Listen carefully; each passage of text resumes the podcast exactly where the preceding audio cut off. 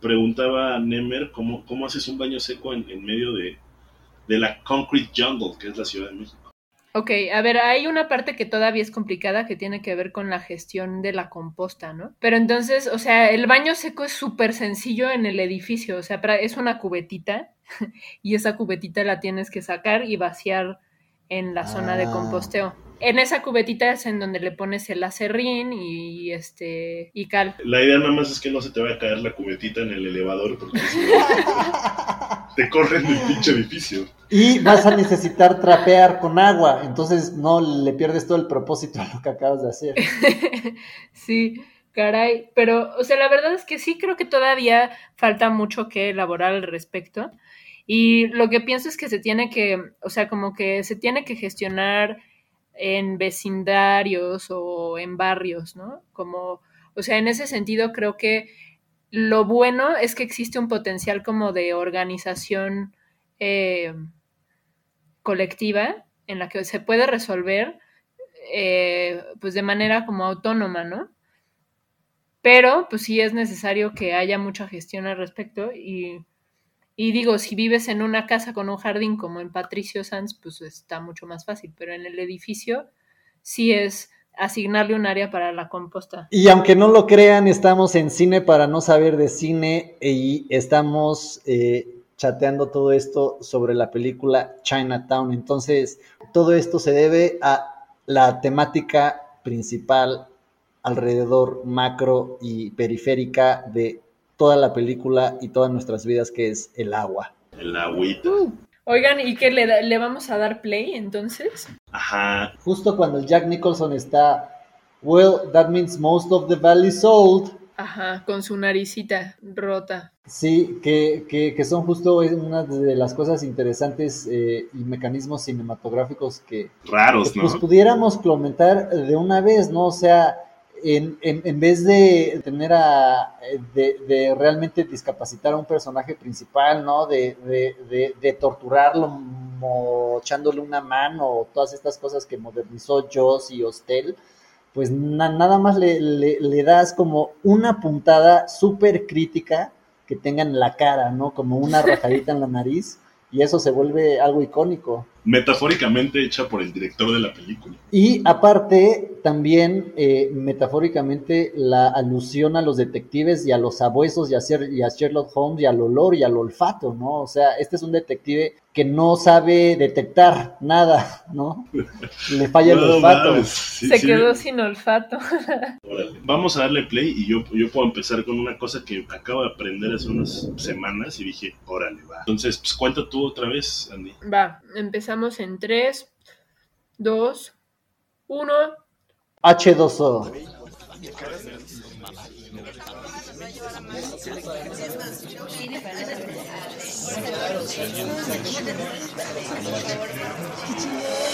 Cine para no saber de cine.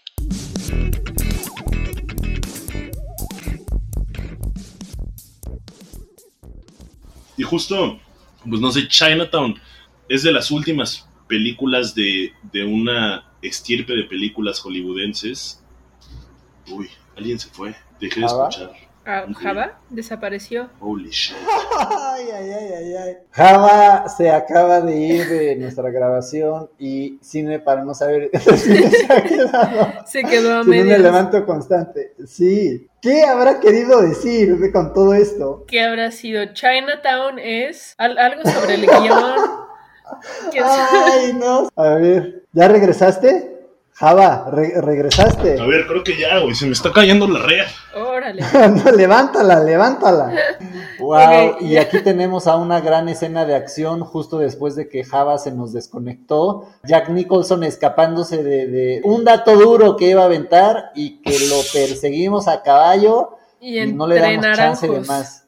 ¿Ya me escuchan bien? Ya. Ya. Bueno, estaba diciendo que, que Chinatown se, puede pensar como una de las últimas películas complejas que, que hizo Hollywood, ¿no? Que, que eran estos, estos eh, guiones muy del cine negro, que son historias rebuscadas y pues complicadas de, de entender, ¿no? O sea, de pronto Chinatown pues te pierdes, ¿no? Es, es, es, es, es difícil seguir el hilo. Y justamente en la complejidad de Chinatown entra también la complejidad del agua y entra un- una herramienta de la ciencia muy interesante y, y bastante eh, reciente, que son justamente las ciencias de la complejidad, que resuenan mucho con lo que tú decías, Nemer, de, digo, Andy, de, de entender Ajá. las cosas sistémicamente y de cómo este, este, este profesor tuyo te, te ha ayudado a, a justo ver ese pedo desde, desde una lente pues, mucho más abierta, ¿no? Es como hacerle zoom out a los problemas y, y no entenderlos como un problema específico, sino como ligarlo a, a muchos problemas y, y así como entenderlo de una mejor manera. Y, y justamente, no sé, en la UNAM hay un instituto que se llama Instituto de Ciencias de la Complejidad. Wow. que pues obviamente cuando yo lo vi en la UNAM dije, güey, qué chingada madre estudian en ese lugar.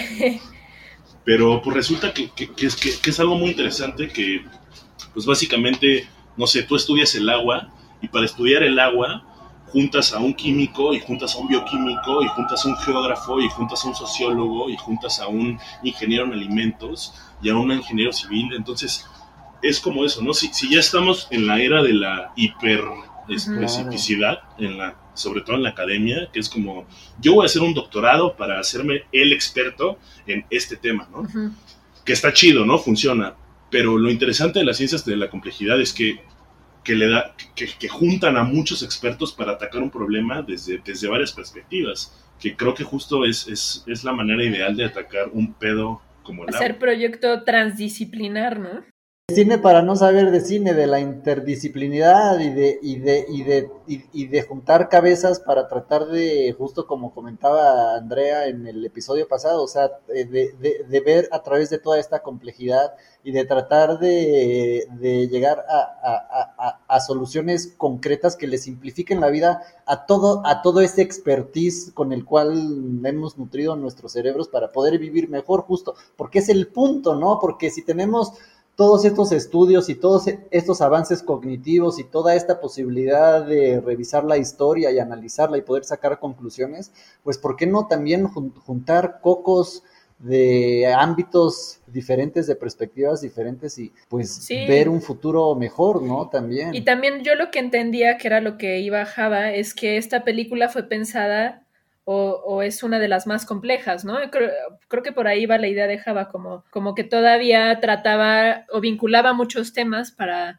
o sea, como que no es para nada una trama simple, ¿no? Sino que Sí, está no. mezclando mucho. Que, que es algo a lo, a lo que se ha, pues ya se ha alejado mucho el, el cine moderno, ¿no? O sea, no sé, es- es esta, esta peli está de alguna forma como inspirada en estas novelas de Chandler, que, que Nemer probablemente sepa más al respecto, pero que son, son novelas complicadas, complejas en naturaleza y que están hechas de cierta forma para no cachar el pedo al principio, ¿no? para, para, para demostrar históricamente el punto que hiciste y de Raymond Chandler, eh, se, se llegó a juntar Howard Hawks, Hemingway, Faulkner para escribir el guion de una película que se llama este ay The Big Sleep. The Big Sleep Uf, de Sí, Howard sí. Hawks mil- 1940 y algo. Entonces, de con Humphrey Bogart y su eh, el Lauren, Lauren, Bacall. Lauren Bacall wow. Dos grandes. y se juntaron aparte de Hemingway, Faulkner, eh, premios Nobel, Howard Hawks, gran escritor y guionista y productor en, en Hollywood, se juntaron y estaban escribiendo el guion y le marcan a Raymond Chandler y, le dicen, oye cabrón, mira, llegamos a un punto en el guion en donde pues tenemos a un personaje que está en la casa, pero el cuerpo está en, en la playa, entonces como que no encontramos cómo, cómo, cómo eh, en qué momento se muere este cabrón.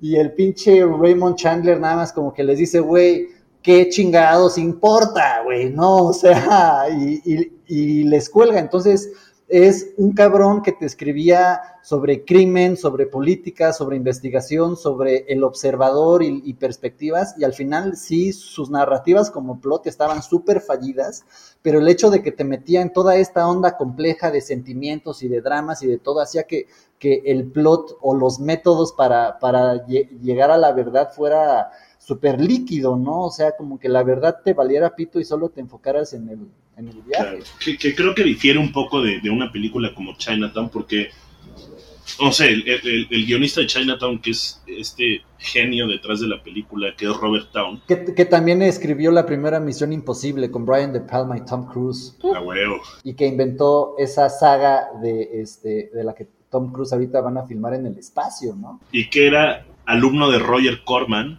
Roger Corman siendo uno de nuestras figuras eh, favoritas y consentidas en este espacio llamado Cine para no saber de cine, de donde también salió Jack Nicholson. Entonces, Robert Town y Jack Nicholson se hicieron compas gracias a la maestría y la visión de un genio invisibilizado por la historia que es Roger Corman, a quien le mandamos un, gran abrazo. Un gran abrazo porque no ha muerto todavía, todavía sigue vivo. Y Jack Nicholson y Robert Downey, el guionista de esta película, pues le jalaban al mismo baño, regresando al agua y a la lluvia que está cayendo en la Ciudad de México finalmente. Y ese güey eh, arregló cosas de guiones como El Padrino, y pues básicamente era considerado como el screenwriter eh, doctor. A quien, pues no sé, tú tenías tu guion y justo tenías un pedo como el que acaba de contar Nemer de, de, Big Sleep, de, güey, tengo un cuerpo en la playa y tengo un cuerpo en un depa y pues es el mismo cuerpo y nada tiene coherencia. Y pues, no sé, estaba Chandler que te decía como, ah, pues vale verga, no importa. Pero estaban, había personas como Robert Town que, que decían, que creo que es Townie, ¿no? ¿Townie o Town? Townie. Downey que te decían, no, pues yo sí te voy a aventar un, unos acá, un par de escenas que van a lograr conectar ese pedo, ¿no? Y, por eso le llamaban el, el screenwriter doctor, porque pues, lo que tú le mandabas, ese güey lo, lo arreglaba y lo hacía coherente. Y pues no sé, o sea, es, es, es un momento de Hollywood eh, muy peculiar donde se juntaron pues cuatro mentes brillantes detrás de un mismo proyecto que son Robert Downey como guionista, Jack Nicholson como protagonista, Roman Polanski como director y el productor que se me ve el nombre, ¿cómo se llama? Robert Evans. Y pues no sé, o sea, realmente estamos ante una de esas em, pruebas de, cómo funcionaba el, sistema de estudios en Hollywood. Probablemente esta es una de las últimas películas de, esos, de ese tipo de, de producciones eh, sistémicas, volviendo a lo de los sistemas, que pues funcionaban a la perfección en Hollywood, ¿no? O sea, eran básicamente cuatro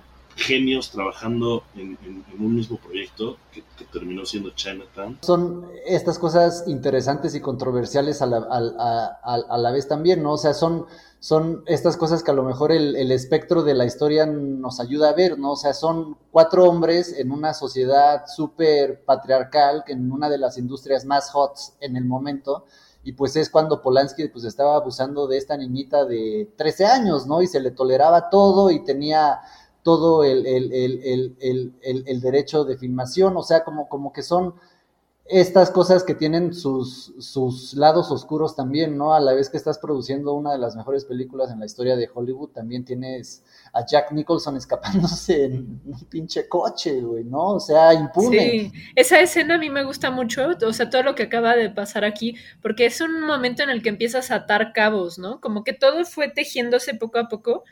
Y de repente aquí es como, ay, estos viejitos que están aquí no están muertos Claro, y, son los propietarios de las tierras que querían comprar y todo es una estafa. Y... y, esa escena, o sea, eso justo lo que, lo que vimos de, de Jack Nicholson saltando eh, hacia el coche en movimiento para escaparse, que, que, también hace mucho eco con la escena de, de cuando Jack Nicholson está, está investigando así los, las fugas nocturnas que están causando para hacer la sequía, que de pronto está ese güey en un canal y de pronto sale un chingo de agua y se lo lleva el agua ese par de escenas, realmente es Jack Nicholson quien está haciendo esas, esas acciones, ¿no? O sea, no, no, hay, no hay un doble, pues. Y eso en los 70 ya no sucedía. Eso es un, una casi se ahoga, o sea, estaba trepándose por su vida. Exacto, está luchando por su vida. Es, esos son como homenajes al cine clásico donde no existía tan, no estaba tan cuidado el, concepto de la estrella y donde realmente pues la banda se exponía, ¿no? Y, eran ellos quienes hacían el, trabajo sucio.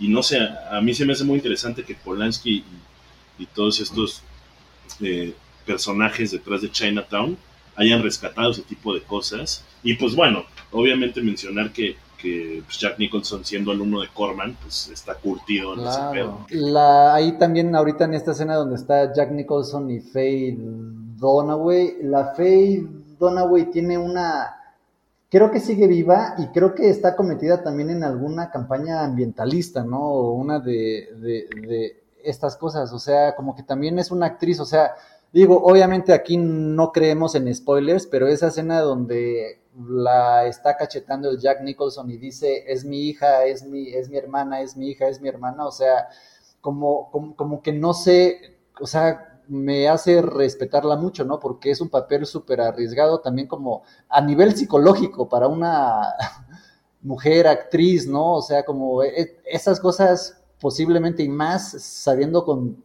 toda esta historia de, de eh, el abuso en Hollywood, como que si dices, madres, las, las cosas que a veces necesitaban tolerar y que tenían que revivir para ejecutarlas. Saludos a la Jodie Foster. Creo que tengo, hace rato que estaba pensando en la película me puse muy dark.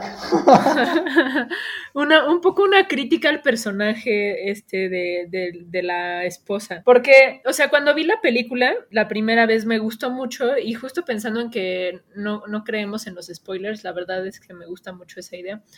cuando vi la, la primera vez la película, yo pensaba, no, pues esta chava, este, o sea, uno no va a ir, uno no puede ir, como decía Java, ¿no? O sea, uno está como metido en el en el papel de Gitz, o sea, como que tú estás viendo al personaje y solamente sigues lo que conoce ese personaje, pero ya una vez que ya vi la película y veo lo que le pasó a la chava, digo, pero ella, ella podía ser, no sé, o sea, como que...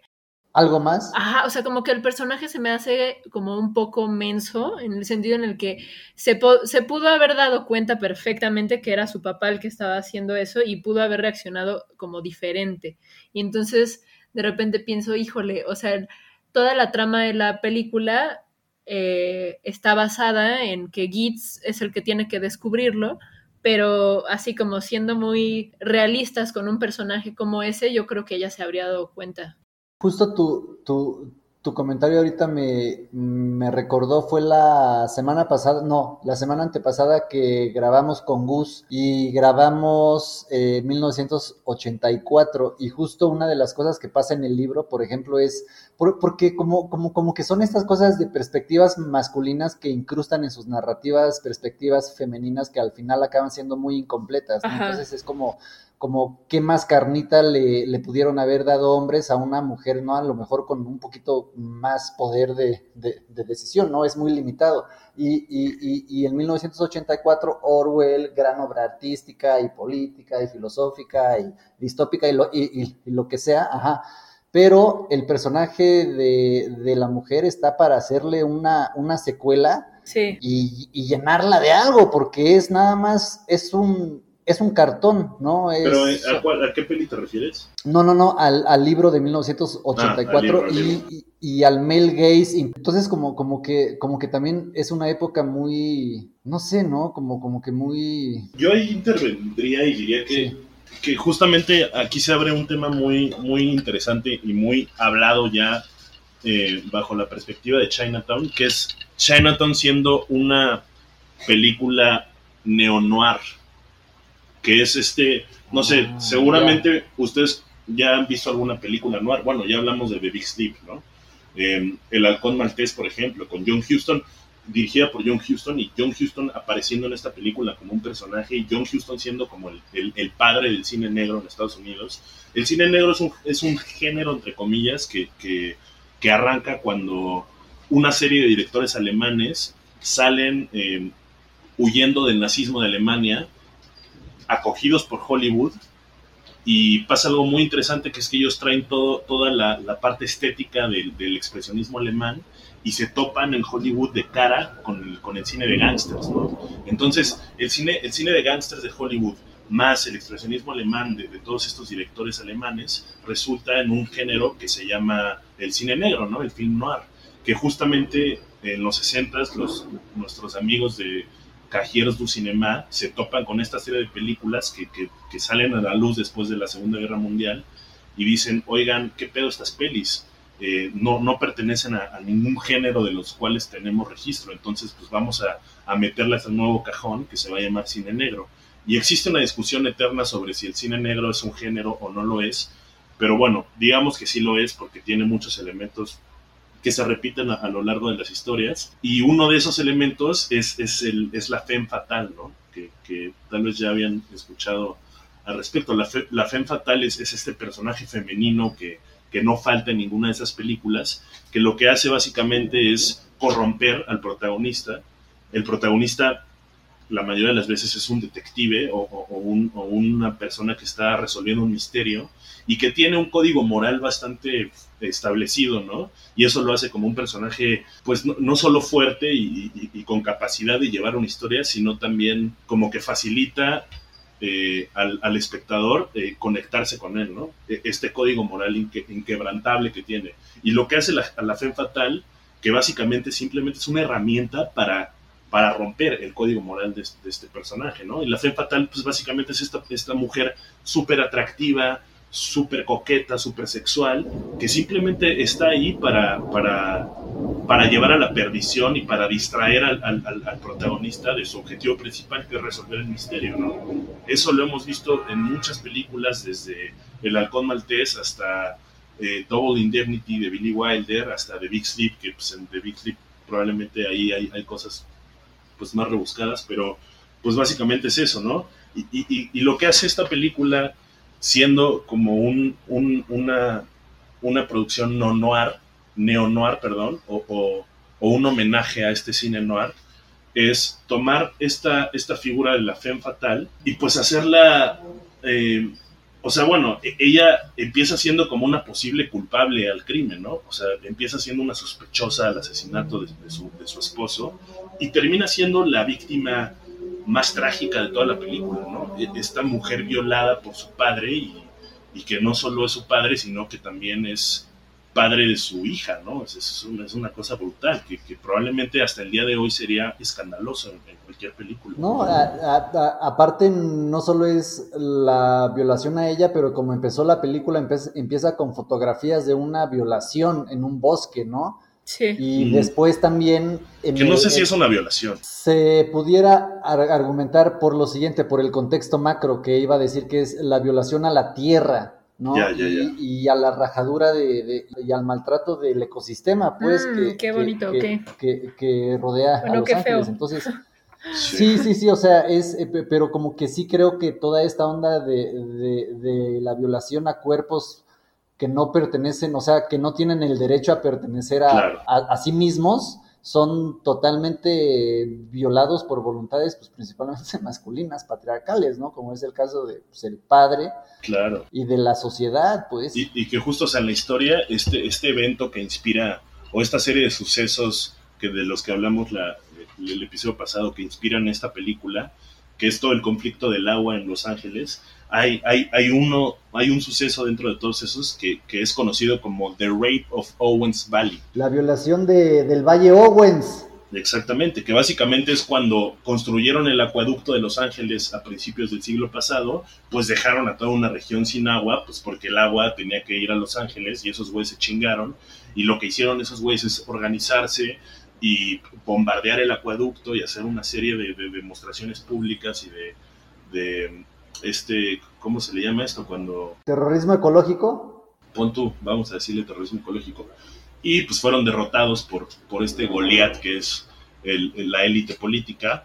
Pero sí, pues es muy interesante pensar en eso, ¿no? O sea, este evento llamándose The Rape of Owens Valley y teniendo una violación eh, en la película, pues que termina siendo de las, no sé, o sea, de las partes más oscuras y culeras de la película, pero pero lo, interesante, y volviendo a la, figura de, de esta personaje, es que, pues al final, no, no, o sea, no es tomada simplemente como, como un objeto, como, como lo haría todo el cine noir clásico, sino que, pues de cierta forma, es humanizada y, termina siendo una víctima de, de, todo este, este desmadre, ¿no? Y ya, dejo el monólogo. Oye, no, pero te lo echaste súper chido, todo ese viaje a Alemania y al cine lo explicaste súper chido, ¿no? Entonces fue, te echaste un curso, ¿verdad? Estabas echando dato duro del film noir, Buenísimo, ¿eh? todo ¿verdad? eso. Sí. Es que, es que sí, o sea, esta peli probablemente sea la, el último gran homenaje al cine negro, que pues, es uno de los géneros más chidos que, existieron durante los 30s y los 40 Y, y justo hay algo, hay algo bonito en esto que es que yo me imagino a un Polanski niño todavía eh, bueno, ¿no? O sea, todavía sin, sin, corromper su, su, sistema moral, pues aprendiendo del cine y, enamorándose del cine, justo viendo todas estas películas de los 30s y los 40s, eh, hechos por esta serie de alemanes que salieron huyendo. Entonces, pues es una peli de cierta forma que tiene una carga nostálgica detrás, eh, pues como intrínseca, ¿no?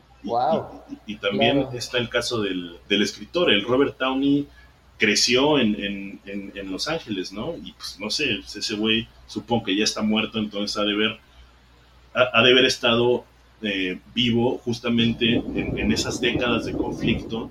Y de sequías. Y de sequías, y pues también hay, hay, una nostalgia de su parte muy marcada. Y todo esto se remarca con, con, el soundtrack, ¿no? O sea, esas primeras notas del saxofón de este carnal Jerry Goldsmith, pues justamente es, es, es, un soundtrack profundamente nostálgico, ¿no? Y, y melancólico y elegante.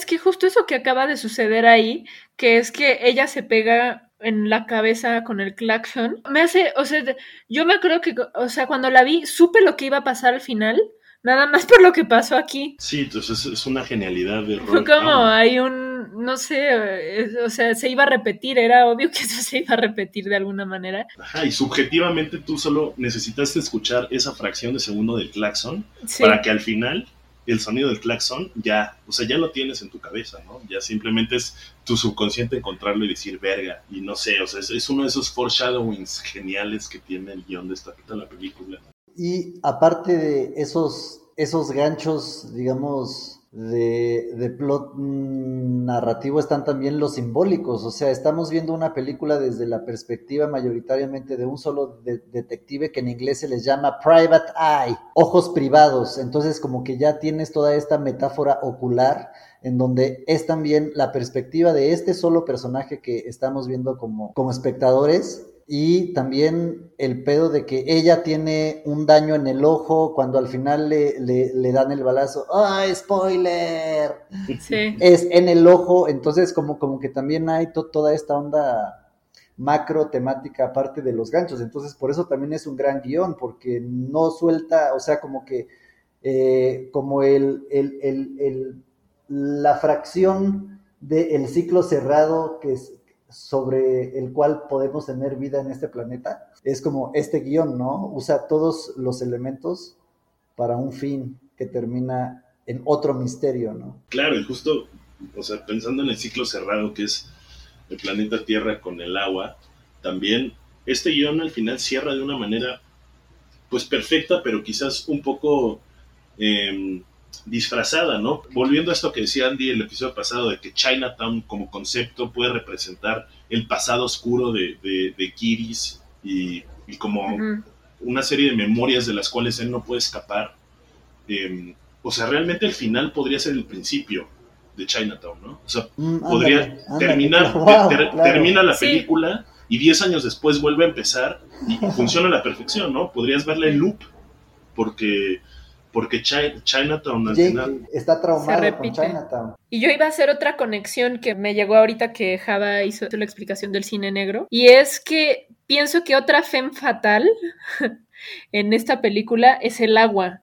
Ah. Claro. Hay un punto en el que siento que un personaje es el agua y de repente le está mandando mensajes a, a Giris y él no los cacha y, o sea, bueno, no sé si Fen Fatal o como que de repente le está diciendo cosas y él no las lee. Por ejemplo, la, la primera vez que la conoce a ella, cuando se está riendo y se da la vuelta y, ella está así en, en, en, la puerta, tiene un garrafón ahí, ¿no? Cuando está descubriendo al cuerpo, tiene el agua esta que, que, que le sale, cuando le disparan al coche al, coche se le está saliendo el agua.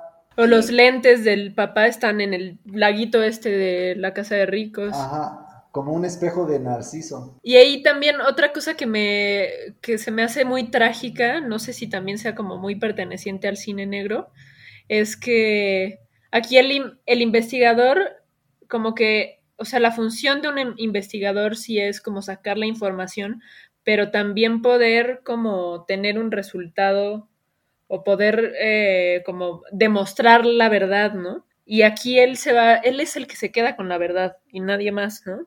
Y eso también. No, y, también, o sea, lo, más cabrón es que él teniendo la verdad, la verdad, de todos modos, la verdad no es, suficiente. ¿no? Claro. no es suficiente para, para tronar este sistema, pues que ya es, es un, es un monstruo. Porque el daño ya está hecho y las, ¿no? Y, la, y, y como que ya hay mucha, como que el pasado no es irreversible. Claro, y justo ahí entra otra parte que es la culpa, ¿no? La culpa de Kiris cuando justo ahorita acabamos de ver esta escena donde ella le dice, pues me voy a ir a México, ya no me busques. O bueno, creo que eso viene también cuando ella le escribe la carta, ¿no? Que le dice, este, ya me voy, güey, este, bla, bla, bla, este, te veo pronto, eh, no me puedo despedir de ti, eres el, no sé, ahí recupera una frase que ella dice como, no, no solo estar con hombres durante mucho tiempo, pero tú eres una excepción, ¿no? Algo así. Pero justamente, o sea, lo que hace Giris es buscarla, seguirla, y justamente, pues, eh, el, el ojete este John Houston, que no me acuerdo cómo se llama el personaje. Cross. Cross, ajá. Justo, pues, Cross lo sigue, y es, es como Cross da con ella, y al final, pues, el único culpable de la muerte de, de esta mujer, pues, es Giris, ¿no? no sé, es, loco pensar como, como en, la segunda peli justo trata de eso, ese güey ya es alcohólico porque tiene toda esta culpa detrás y, hay, una escena muy bonita donde él de su cajón del escritorio, porque sigue siendo detective, saca, saca el, archivo de, este caso y saca fotos y saca la carta que le escribe esta mujer y pues no sé, o sea, sí es como verga, o sea, está devastado por, por lo que le sucedió en, en el pasado de Chinatown y no sé, pues, termina siendo algo muy parecido a lo que está sucediendo en esta película. O sea, él ya está devastado por un pasado que le sucedió en Chinatown, solamente que ese pasado nosotros no lo conocemos, ¿no? Pero, pero existe ahí, está, ahí flotando. Vamos a ver la segunda. Sí, ¿no? Y de seguro Hollywood haría muy bien ahorita que está haciendo muchísimo remake de hacer la precuela de El joven Jake Gritis Claro. Oye, Java, ¿y en esa segunda se vuelve a tocar el tema del agua? Está ahí, está presente, o sea, ya, ya no tanto como, como la crisis acuática o, la crisis de agua, sino como ya el, las consecuencias de haber vendido estas tierras donde no hay agua. Sobre todo lo que sucede en la segunda son terremotos, ¿no? Estos terremotos que, que también lo que hacen es em, remover el agua y esa agua genera gases y entonces hay una escena una explosión muy cabrona que, sucede por... Pero pues va conectado, ¿no? O sea... Güey, ¿qué, ¿qué, pedo? Entonces, o sea, ¿es un detective ambientalista o qué pedo, güey? O sea, el agua, terremotos, o sea, son temas heavies.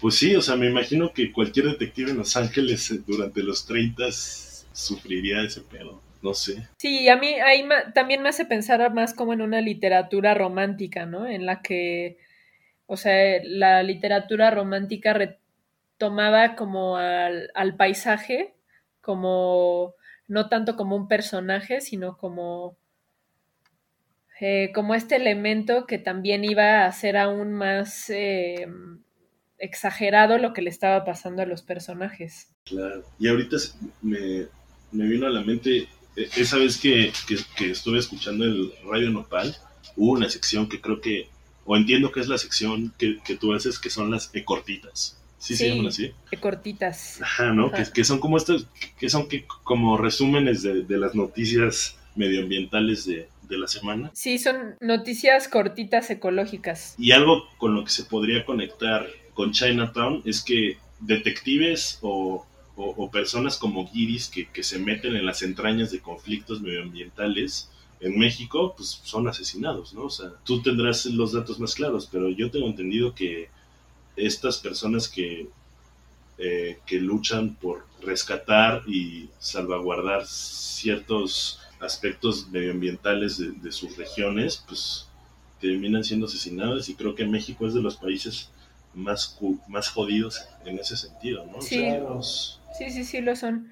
Y justamente eh, de Contaminantes Anónimos hubo una exposición sobre muchos ambientalistas que han muerto en México. Y hay, o sea, como que todos hicieron, o muchos hicieron ilustraciones y esas ilustraciones se expusieron como con algunas frases y demás. Y los últimos datos que tenía, o sea, este año, según yo, ya han muerto unos 10 ambientalistas. Por aquí lo tengo, pero no estoy segura del número. Y según yo sí. Más de los que deberían. Sí, muchos más de los que deberían. Sí, o sea, cero personas se deberían de morir, pues, ¿no? Por balas o... Pero pues sí, o sea, lo, lo que me hace pensar es que una persona como Giris en México, pues no le permiten investigar porque le dan un puto tiro y lo asesinan, ¿no? Claro. Sí, ya metido en ese tema hubiera acabado muerto él, ¿no? Claro, eso está oscuro. Oscuro como el lado derecho de Guides mientras habla por el teléfono. Qué gran cinematografía. Yo, yo, yo tengo un dato curioso de un cinematógrafo, ¿no? Entonces, este, Polanski y Evans empiezan con un carnal que se llama Stanley Cortés, ¿no? Entonces, el, el Stanley Cortés, pues un güey famoso y la madre, entonces cuando empiezan a filmar, empieza a hacer como todos estos trucos aquí de cámara y todo, entonces el Polanski pues está cocainómano y está pedo y lo golpea y le dice, no, salte de aquí, yo no quiero eso. Y entonces ahí contratan a un hermano que se llama John Alonso. Y entonces John, John Alonso ya había pasado el, el guion por sus, por sus manos y por sus ojos y lo leyó y dijo, güey, o sea, mi cámara necesita estar lo más fija posible y lo único que me tengo que preocupar es por los colores y la luz de Los Ángeles. Y está el rumor por ahí que Storaro eh, se influenció mucho este, para, para filmar sus películas, pues porque juegan muchísimo con la luz y los colores, porque es un... Eh, necesita tener el, el, el, juego de luz y sombras del expresionismo al, alemán para tener esa profundidad simbólica, pero también el, como acompañarlo con, digamos, con la rigidez de, de, de los gángsters, ¿no? Que no para una escena de acción por lo general pues eran fijas y, y balaceras, entonces sí acaba combinando muy bien este John Alonso su cinematografía. Bravo, John Alonso. Al final caímos a Chinatown que justo es interesante que ahí se, se juntan todos, ¿no? Es como la, la, la primera vez de, de, la película donde se ven a todos los personajes reunidos en un mismo lugar y ese lugar es el barrio chino. Ay, no, el, el señor ese, ¿cómo se llamó? El Cross. Ah, me parece espantoso, es horrible. Es detestable, es detestable, pero, pero, o sea, es, es tan detestable que es justo lo que mencionábamos en el, en, en el capítulo pasado. O sea, Robert Downey realmente hizo el esfuerzo de hacer a alguien a quien odiaras, ¿no? Y darle cuerpo sí. y cara y todo. Y este, y es uno de los mejores directores en la historia de Hollywood, ¿no? Y yo siempre lo veo, cuando ya veo su nombre, ya digo, güey, es el cabrón de Chinatown, qué asco. Sí. Qué manera de cerrar esta película. Justo yo me, el otro día el, el, Juan Romo, a quien también le mando un abrazo, muchos saludos este episodio. Muchos saludos, sí. Me mandó un link de, de una base de datos de guiones de películas puta, cientos de guiones, ¿no? O sea, están ordenados alfabéticamente y así no llegas a la A, sino hasta la tercera página de que las primeras 200 guiones son guiones de películas que, que tienen como primer carácter un número, ¿no? Son un chingo de películas. Y pues yo dije, verga, pues cuál me, cuál me, me reviso, ¿no? Así, pues para ver qué pedo. Y justo me metí Chinatown, ¿no? Pues pinche guion larguísimo, 215 páginas, algo así. Y lo que hice fue ir al final y el final Ajá. es distinto. Y justamente ya echando el research, me, me enteré de que eh, Robert Downey decía, o, o, o, el guion original decía que ese disparo que se acaba de, de escuchar Ajá. iba a terminar en, en Cross. Cross el, e, es el que iba a morir. Y hubiera sido un final hollywoodense, un final feliz de los, de los que no les gusta, de los que no le gusta a Andy pero llega Polanski y dice, en él, esto tiene que acabar mal. En cocaína. Exacto, güey. Y ve cómo acaba, güey. Con el ojo salido. Y con el tema de, de la visión y de ver más allá de, de, de, de, tu presente cuando haces políticas hidráulicas. O sea, el futuro de Los Ángeles en 1930 se quedaron en las manos de este violador, cabrón. O sea, imagínate. Y los que le disparan son los policías, ¿no? Es el así. Aparte, Ay, claro, qué, no, lo... no.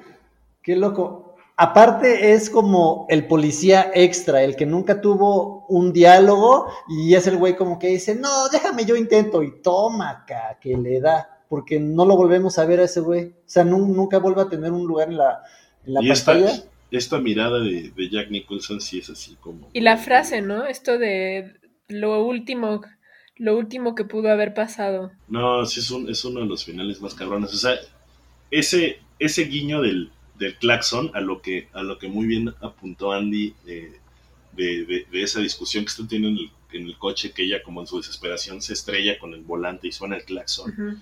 Y ese claxon volviendo a sonar al final, no, no, no, no mames, es una cosa brillante, Sí, porque aparte es cuando hicieron el, el amor, ¿no? El amor. Esa noche. Y ahí, pues Chinatown. Chinatown, pues nadie sabe qué sucede en Chinatown. Pero todos están Los curiosos, Ajá. chismoseando. Que eso es masivamente cultural, ¿no? O sea, en cualquier sociedad, en cualquier lugar del mundo, sea una aldea africana, una aldea latinoamericana, un poblado, una ciudad, sea Nueva York, Dubai eh, Marra, donde hay puros científicos, ves, ves a alguien que balacea en la calle, haces bola y vas a chismosear, ¿no? Gran conducta humana. Sí, cuando hay un accidente y todos van lentito para ver qué pasa. Se, hace tráfico, a pesar de que no, está sí, Pero cuando pasamos al, al, lado de, de, un río con arbolitos, ranas, no insectos, cuando hay vida, ahí sí no nos paramos y lo único que pensamos es, vamos a modificar todo esto, vamos a interrumpir toda esta naturaleza y vamos a hacer nuestro propio camino, no, no nos detenemos a ver a veces lo que nos da la vida. Cine para no saber de cine.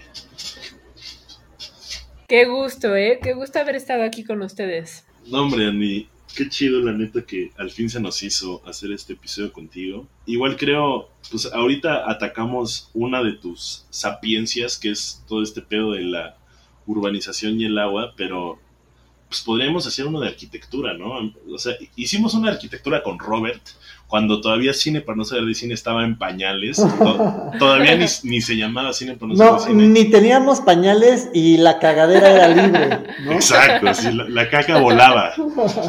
Estuvo muy divertido, salieron cosas chidas, pero pues, a mí me gustaría mucho eh, volver al tema de la arquitectura, porque justamente a partir de ese episodio que hicimos con Robert, y creo que Nemer también estará de acuerdo conmigo, como que es, es imposible ver el cine eh, sin, sin ya fijarte en cómo se utiliza la arquitectura y cómo se utilizan los espacios y, todo lo que significa eso en el lenguaje cinematográfico. Entonces, todo el ambiente, ¿no? Como... Exacto. Pues me, encanta eso. Hay, hay mucho lo cual podemos atacar contigo. No, y, aparte igual agradecerte muchísimo porque si no hubiera sido por ti, por Chinatown y por, y por esta onda, no hubiera eh, clavadome tanto en un tema que no tendría ni por qué cruzarme en la vida, que es el sistema hidráulico en California, porque es un pedazo de conocimiento como que me, me, me, amplió justo la visión, comentando justo una de las, de las metáforas en, en, en Chinatown, sobre el pedo del agua ¿no? O sea, y, y cómo entre que se gasta mucha, entre que no somos eficientes con su uso, con su reuso, con su reciclaje, con su, con su conservación, y, y es lo que la neta nos da todo lo que nos rodea necesita pasar por procesos de agua, güey. O sea, es, es, es, totalmente increíble. Entonces, este, y también aprender que pues California es la región más productora de ciertas cosas de, que, comemos, ¿no? Es la zona agricultura más grande y más desarrollada en todo el mundo y si le falta el agua a esa cosa, o sea, va, va, va a haber hambre en, en regiones del mundo, güey, ¿no? O sea, sí son cosas preocupantes. Entonces, pues gracias, Andrea, por, por, por, por dar esa ese, ese pedacito de conocimiento que me lo voy a quedar un rato eh, para masticarlo y ver cómo digerirlo de nuevo. Y pues cine para no saber de cine, agua para no saber de agua y arquitectura para no saber de arquitectura. Qué chido, ¿no? Pues gracias a ustedes. Me quedé, ahorita que mencionabas eso, me quedé pensando en una cosa de la primer pregunta que me hicieron y es, o sea, yo recuerdo que durante, mientras estuve en la facultad, yo le tenía mucho repele a, la clase de instalaciones. Oh, Dios mío, qué cosa más aburrida. Pero entonces, a mí lo que me ha gustado mucho acerca del agua es que precisamente no se limita a tener que estudiar eh, tuberías, ¿no? Sino a, o sea, eh, un acercamiento que a mí me gusta mucho tiene que ver con eh, un concepto que en inglés es performative nature. Hmm. Y es, el chiste es como si en vez de pensar en tuberías y en, en entubar o en canalizar, o en utilizar concreto para hacer canales también, o para hacer ríos, es utilizar la naturaleza y saber usar eh, eh, pues un, como, como más el tema del paisajismo, pero pensando en que esa es tu infraestructura, ¿no? Y eso es lo que te da, eso es lo que le puede dar a las ciudades lo que, lo que ahora no le da el pensarla como una máquina, sino más como un, organ- un organismo vivo.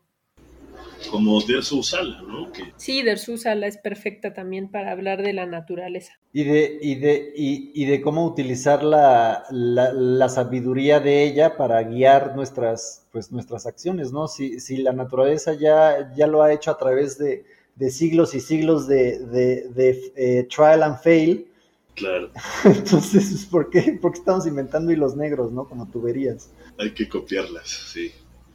No, pues ha sido un, un- una apertura de, del tercer ojo acuático. Muchas gracias. Somos seres de agua. ¡Uh! ¡Uh! ¡Glu, glu, glu, glu, glu! Y recuerden que esto es un sistema cerrado, el agua no se acaba, solo se contamina, entonces ojo con eso, no contaminen, no le jalen al baño, usen baños secos, Andy tiene todas las respuestas. Eh, pueden, pueden encontrarla en Instagram. ¿Cuál es tu Instagram, Andy? Para que te hagan todas las preguntas que tienen nuestras escuchas. Soy pliego de trapo. Pliego de trapo. ¡Wow! ¡Qué buena! No se les va a olvidar. Y pues nada, esto fue una edición más de Cine para no ser de cine. Les mandamos mucho cariño, muchos abrazos húmedos y que disfruten. Mucha agua, échense un vasito de agua ahorita, va a ser lo más fresco que van a hacer en todo el día. Ay, yo también quiero mandarle un saludo a un gran escritor físico que es el que me ha enseñado tanto sobre pensamiento sistémico y vida y sistemas de vida. Y Sí. se llama Fritjof Capra. ¡Free Shop! ¡El Free Shop, güey! ¡No mames! Saludos a ese hermano que cambia mentes y ha cambiado Genial, y ¿eh? le ha ayudado a, a una amiga muy querida a girar. Tiene un libro que se llama Las conexiones ocultas y ahí es en donde explica todo el tema de cómo lograr vivir de manera sustentable. Cine para no saber de cine. Glu glu glu glu glu glu glu glu glu glu glu glu glu glu glu glu glu glu glu. Adiós.